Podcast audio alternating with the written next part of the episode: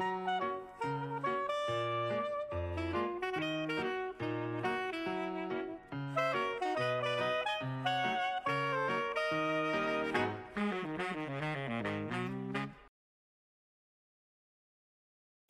Psychobalado, un podcast pour être à la fine pointe en psychologie et en communication interpersonnelle avec les psychologues Yves Dalpé et Joanne Côté.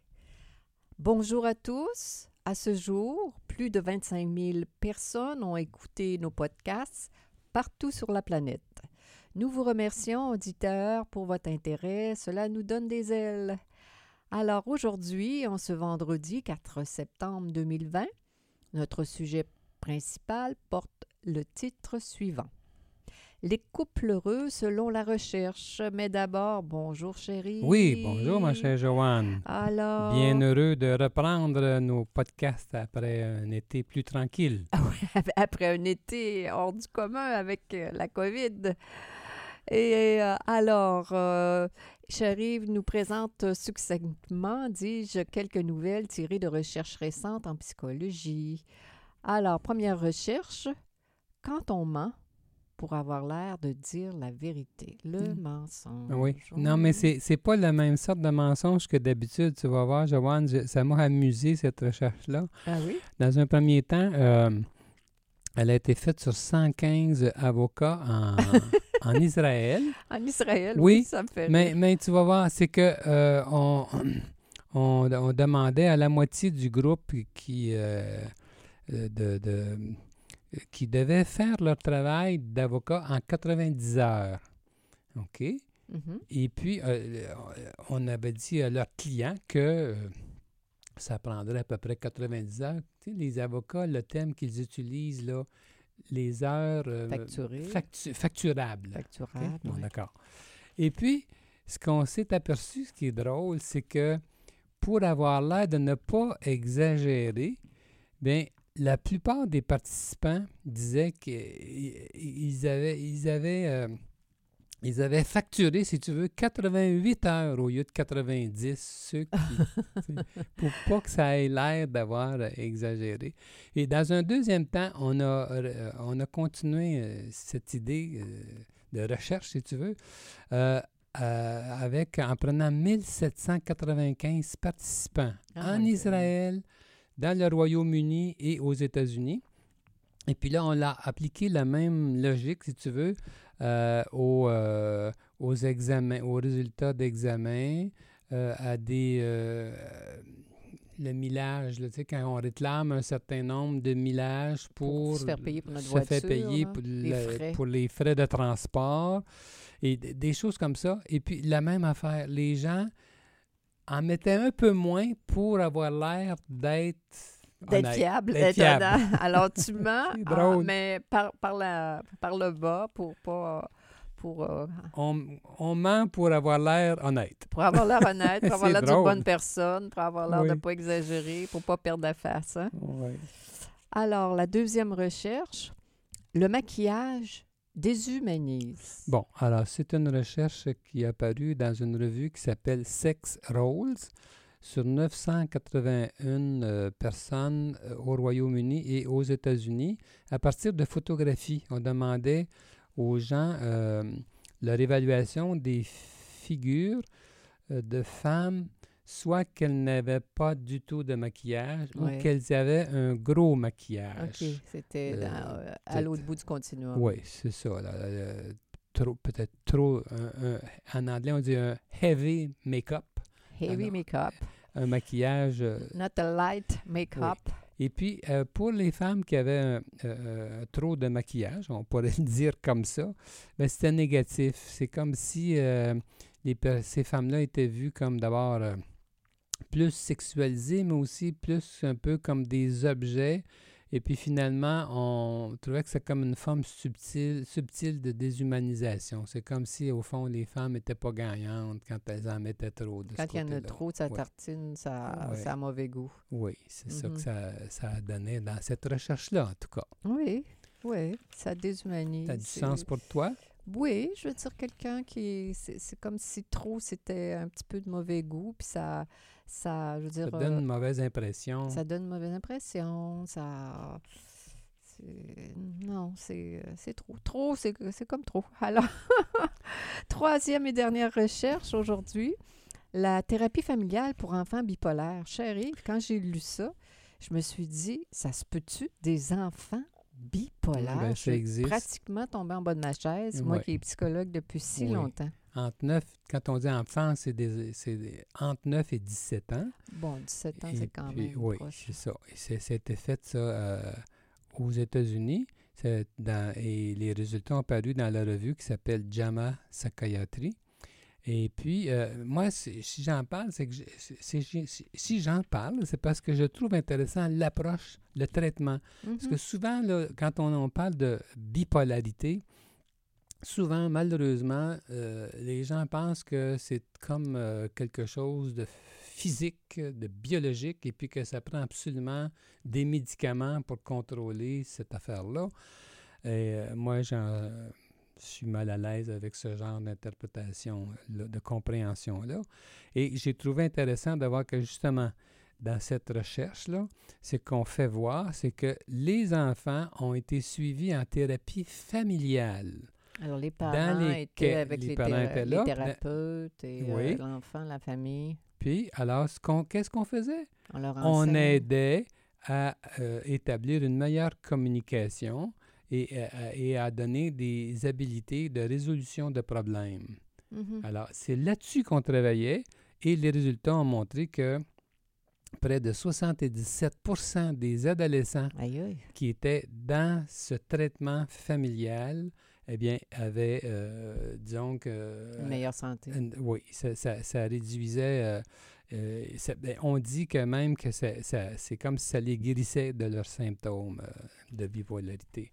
Alors, savoir résoudre nos conflits au sein de notre famille, ça donne de la santé. On pourrait dire ça. Les parents qui sont pas habiles, euh, qui n'ont pas appris, qui n'ont pas eu la chance d'apprendre, on pourrait dire ça comme ça, la, la- la manière de, de s'y prendre pour être euh, suffisamment empathique, suffisamment orienté sur la, des, des solutions, euh, induisent du stress. Oui, ben, c'est comme ça, moi, que je comprends beaucoup de ce qu'on appelle des maladies mentales, qu'on peut appeler autrement aussi. des-. On peut appeler des, des difficultés de vivre.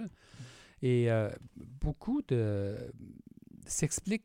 Beaucoup de ces Beaucoup malaises. Mhm. s'expliquent par L'attitude. des attitudes, des comportements, par des relations interpersonnelles défecti- dé- dé- déficientes. Alors, dans mon esprit, là, la relation interpersonnelle que les, qu'on a par- Mhm. dans notre vie, surtout quand on est enfant, mais tout au cours de notre vie, ça a un impact considérable sur notre bien-être affectif, puis ça peut se transformer en maladie mentale Ouais. quand ça tourne au vinaigre. Oui, Voilà. oui, oui, oui, oui, oui, oui, je suis assez d'accord avec tout ça. Alors, euh, là, on saute euh, dans notre sujet principal euh, d'aujourd'hui, les couples heureux. Selon la recherche, les Et couples heureux, tout le monde? Alors, j'ai pris, euh, j'ai- pris ce qu'on va dire maintenant, là, c'est tiré de- de- d'un livre qui s'appelle le Clinical Handbook of Couples Therapy. Euh, et puis, c'est un article de, de- de quelqu'un, d'un auteur renommé euh, sur le, le couple, un nommé Gurman. Ça avait été publié en 2008. Et euh, Mhm. je trouvais que ça résumait bien. C'est intéressant de voir comment euh, la recherche, c'est- cet auteur-là a glané des recherches Ah ouais. pour arriver à ce qu'on va dire là. En extraire les, en les- les points Oui. Principaux et. Là. Oui. Alors là, donc, euh, il y a deux vers, deux vers, Deux aspects. deux aspects. Les couples heureux selon la recherche, puis on va parler aussi des couples malheureux selon la recherche. Ça va Mhm. faire un bon... euh, Mhm. euh, ça va mettre en lumière les bonnes, ce qu'il faut faire. Exact.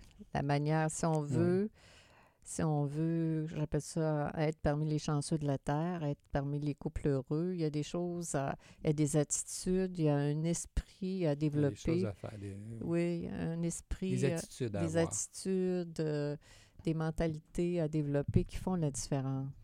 premièrement, les conjoints qui sont heureux, selon la recherche, là, les conjoints cherchent davantage à se plaire l'un l'autre. Quand, quand tu veux dire plaire, c'est sur toutes les variables, de règle générale. En général, oui. Tu sais, on va prendre un exemple. Admettons que tu entres dans la maison, Oui. puis tu mets tes souliers devant la porte. Ça, on entend parler de ça souvent en entrevue. Hein, ça? Oui, oui, oui. La personne met ses souliers devant la porte, ça dérange tout le monde, c'est pas, c'est pas agréable. Et puis, euh, moi, je te dis, Joanne, ne fais pas ça. Ben, j'entends ça souvent, c'est comme si j'avais rien dit. Parce que tu pourrais dire, toi, ben, qu'est-ce que ça peut bien faire? Les souliers devant la porte d'entrée, tout le monde fait ça, ou c'est commode, quand on sort, on les a tout de suite, euh, ça dérange rien. euh, et Il y a une puis, raison. euh, Ouais, bon, ça ne dérange pas. Puis il y a comme une tocade. là. Il n'y a rien à faire, il y a une tocade. Puis moi, des fois, dans ce temps-là, je dis au couple qui me présente ce genre de frustration-là, Mm. est-ce que c'est possible de le faire pour faire plaisir à l'autre, même si toi, là, tu vois ça autrement? Peux-tu le faire pour lui faire plaisir? Lui, il a l'air d'y tenir tant. Mm, mais souvent, les gens se, se re- sont défensifs. hein. On entend l'autre est perfectionniste. Les gens vont se défendre. Ils vont sentir ou penser que c'est du contrôle que l'autre veut exercer. C'est comme s'il se rabaissait, se soumettait en, en- agissant comme ce qui est demandé. Peut-être ça touche à leur euh, valeur personnelle dans ce sens-là. Si moi, je pense que je me rabaisse en, en serrant, en rangeant mes chaussures ou euh, quelque Ah. chose de genre, là, où euh, ça... Alors, il peut y avoir toutes sortes de raisons comme ça qui font que la personne résiste au souhait, mais quand on sait que les conjoints qui sont les plus heureux cherchent davantage à se plaire l'un Ouais, l'autre. Mais, ça, il faut que ça soit bidirectionnel. Absolument. C'est pas juste un qui Ben, demande ben à non, là, ça serait justement de la soumission. La là. C'est- soumission, C'est pas ça. exactement, C'est pas ça, mais c'est pas ça qu'on veut dire. Ensemble, Oui. on, On, on fait on notre cherche à se plaire. On cherche à se Moi, je te dis, Joanne, j'aime ça quand tu as les cheveux longs. Alors, si systématiquement tu laisses les cheveux courts tout le temps, bien après quelques années, Ça peut mettre de la distance, ben c'est sûr. on- Ah ouais. c'est généralisé, là. C'est sûr. C'est sûr. Ça, c'est, c'est la, la- sortir de notre zone de confort et de, de nos, de nos peurs aussi, peut-être d'être contrôlé par l'autre, d'être, euh, de se sentir soumis, ou de- ouais. etc. Là, ça touche euh, de, de manière inconsciente à des, à des peurs qui sont enfouies en nous. Hein?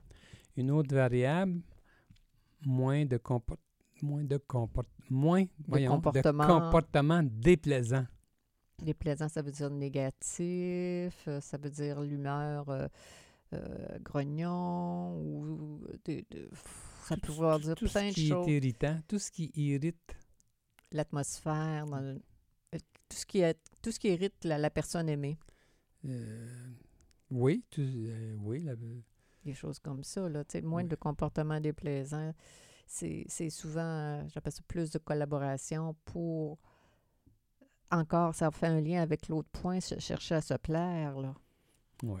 Hein, des, des Ben oui. comportements déplaisants. euh, si je pars, puis euh, je sais pas à quelle heure je reviens, puis que j'inquiète les Et autres. ainsi de suite, on peut en- Ah, il y en a une liste. hein. Oui. On peut. euh, me- meilleure, mais- autre variable, ça c'est facile à comprendre, meilleure habileté de communication. Mais j'avais trouvé l'exemple intéressant. Par exemple, on dit demander des changements de façon positive, avec empathie, au lieu de se plaindre. Tu sais, ça, ça change tout, là. Ouais. Hein, gna, gna, gna, gna, gna, gna, gna. Ça, ça, ça peut frustrer et euh, agacer hum. bien plus que si je dis Joanne, euh, est-ce que c'est possible pour toi de faire telle chose? Hum, Tu on faire attention à ça? Faire attention à telle chose. On demande de façon positive en étant centré avec empathie sur l'autre au lieu de faire des reproches. Ah, quand tu fais ça, gna gna gna gna gna. T'es comme ta mère, ou Ouais. des choses de même, je te demande tout le temps. T'es tout le temps en train de. Tu m'écoutes pas. Tu, Ouais, on tu peut partir des, sur des disques, j'appelle ça des, des, des- un esprit qui est euh, au final non collaborateur. Négatif, désagréable.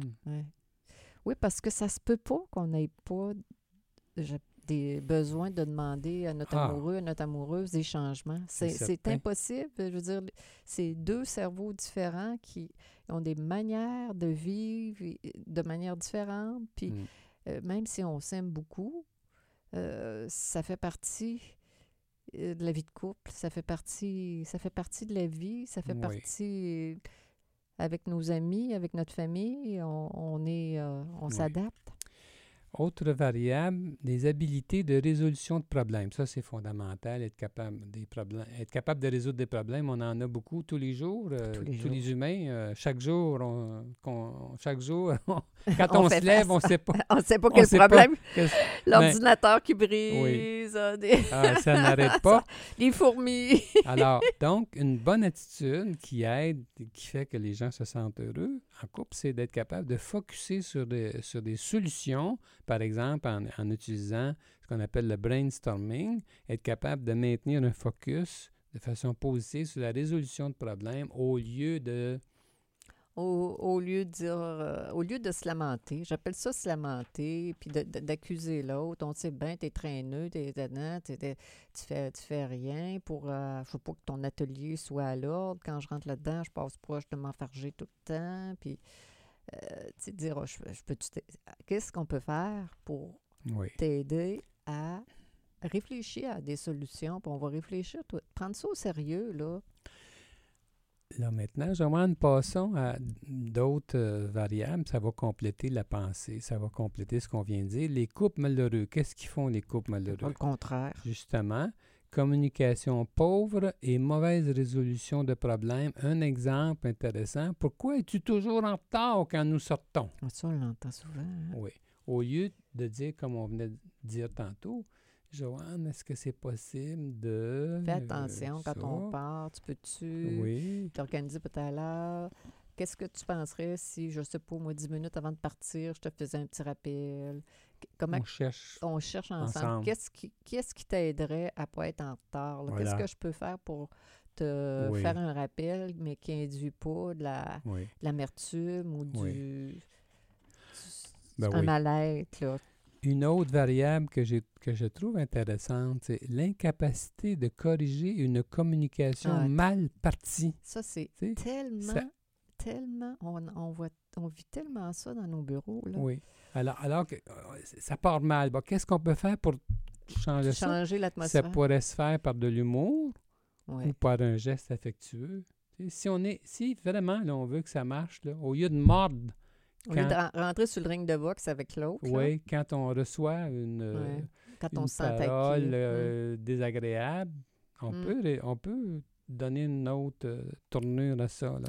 En fait, les gens qui sont heureux, on pourrait dire à quelque part, qui sont plus puissants. J'allais dire, les gens qui. Parfois, il y en a qui essaient de mettre de l'humour, puis l'autre va dire Ah, tu veux rire de moi?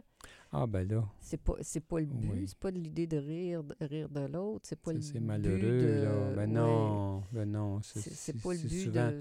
Parce que l'humour, c'est une très bonne façon de composer avec euh, des situations difficiles. À la fois accueillir ça plutôt. Là. Si La personne n'a pas de bonne pas de bonne volonté si elle n'est pas capable. De- tu, tu veux rire de moi, mais moi, je me dis déjà, la personne qui essaie de mettre de l'humour ou Ah de oui. toucher l'autre un ou dire euh, Oui. changer de sujet. Des fois, ça peut être de changer de sujet. On envoie le signal à l'autre qu'on est en train de monter sur le ring de boxe, puis c'est pas notre but. Oui. Autre variable, focus sur l'affect négatif plutôt que sur la résolution du problème. Alors, ça- on a un problème on est, qui est difficile à résoudre, puis là, le- le- les personnes vont Mordre, mordre dans la négativité au lieu de dire, bon, ben, qu'est-ce qu'on peut faire là, euh, avec ça de façon euh, euh, constructive. Autre variable, les escalades rapides. Ça, c'est dangereux. Les gens qui sont trop impulsifs, Impulsif, puis là, pif, paf, paf, puis... euh, les deux se... au lieu de s'aider, on, chacun empire la situation avec euh, une nouvelle affirmation, ce qu'on appelle une de- escalade. ça- ça- ça- Alors, si ça, Au fond, quand le feu commence à prendre là, entre les deux parties, là, on, On l'éteint tout on de suite. cherche à l'éteindre et non pas à mettre de l'huile sur le feu, comme on dit. Alors, les gens malheureux, c'est ce qu'ils font. Ils mettent de l'huile rapidement sur le feu. Ah, il faut qu'il gagne la course, il faut qu'il hein, il y ait quelque Ouais. chose. euh, Ouais. Alors qu'au final, euh, l'autre peut se sentir euh, Mal, mal aimé, maltraité. Aussi, l'habitude chronique de désengagement émotif et d'évitement. Quand il y a, un, un- autrement dit, euh, un conflit, c'est celui des deux ou les deux qui vont euh, se retirer, Partir. s'en ou aller. euh, on aborde un sujet difficile, la personne s'en va. ou, Écoute euh, pas, est dans la lune, pas, euh, euh, allume la télé. euh, Alors, elle, des choses comme ça. Elle, se désengage. Alors, ça, ça c'est sûr que ça nuit. ça met de l'huile sur le feu. Hein? Ça nuit, ça, ça, ça met de la distance, ça met du déplaisir. euh. Autre variable, des impasses au sujet des différences individuelles Mm. fondamentales, comme si ça pouvait changer, Mm. d'où le ressentiment inévitable. Et c'est précieux, ça, cette donnée-là. C'est À incroyable. quoi de- tu penses, Joanne? Ben, enfoncer le clou sur euh, des. euh, comment dire, sur la personnalité, sur des traits. T'es pas orienté sur le plaisir. Tu, vois juste l'ouvrage. Puis euh, moi, je suis rendue ailleurs. Puis la personne, a, elle, a eu. Je veux dire, la personne qui est orientée sur le travail puis sur l'ouvrage ou toutes les besognes, euh, l'autre en a profité, il en profite. Là, tu sais, je veux dire, la personne va accuser son conjoint de manière aiguë et au lieu d'y voir quelque chose de constructif puis de positif, puis dire encore là, dire trouver des solutions à deux pour trouver notre dose de plaisir. Oui.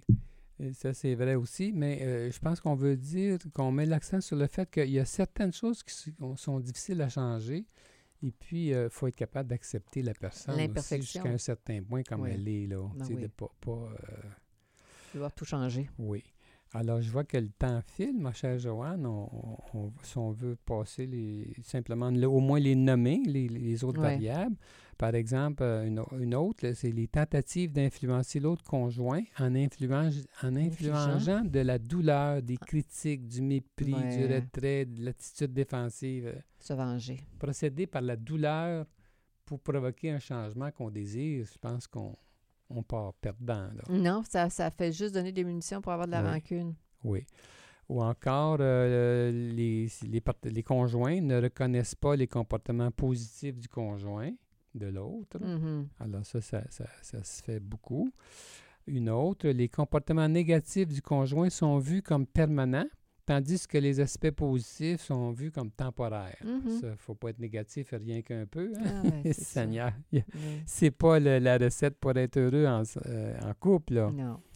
Une autre variable, les incidents négatifs ont un, un impact plus durable que chez les couples heureux. Oui. Ah ouais, ça, Ça, on en a souvent quand il y a des conflits, il y en a qui peuvent bouder pendant des semaines. ça reste. ça reste et les gens ne se forcent pas pour venir euh, dans, dans, dans l'intimité. euh, ils attendent que ça se passe tout seul ou euh, Mm. des choses comme ça, ou le claquage de porte, ou des, des choses, euh, des, des- des comportements qui sont déplaisants. Une autre variable, ça qui est tellement fondamentale, chacun, chacun, chaque conjoint blâme l'autre pour les problèmes du couple en s'attribuant peu de responsabilité. C'est hein. sûr. C'est pas moi, c'est toi. C'est toujours comme ça. Ça, c'est tellement nuisible, là. Oui. Mais c'est comme si on avait avalé la vérité dans. Il il bon. quand, quand on est trop blessé sur le coup, là, on a, notre jugement n'est pas euh, éclairé. Mais si ça revient trop de façon chronique, ça, c'est, c'est, c'est, c'est très dé- c'est destructeur, finalement. Ensuite, on attribue de fausses intentions et de fausses motivations au conjoint. Ça, c'est Mm. fonda- Ça aussi. Moi, moi, je trouve que plus, moins on fonctionne bien dans la vie, plus on fait ça. Ouais. J'ai remarqué ça, moi. Plus les gens fonctionnent mal, plus ils attribuent des fausses intentions Des euh, fausses aux autres. pro- ils projettent quelque chose de négatif sur les leurs. Hein? Oui.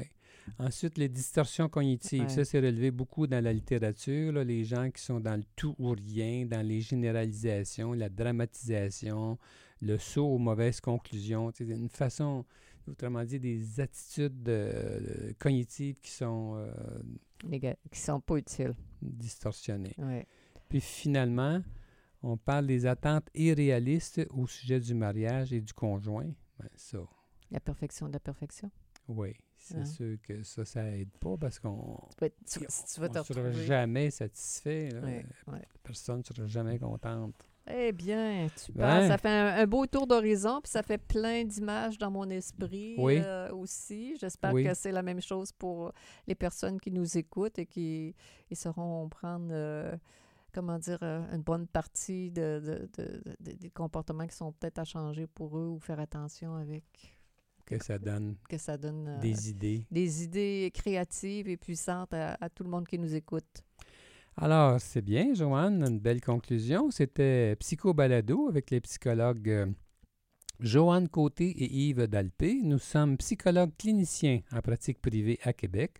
Pour plus d'informations sur qui nous sommes, sur nos livres, nos services et nos podcasts, consultez notre site web www.dalpécoté.com. Alors, bonne semaine à chacun de nos auditeurs. À bientôt.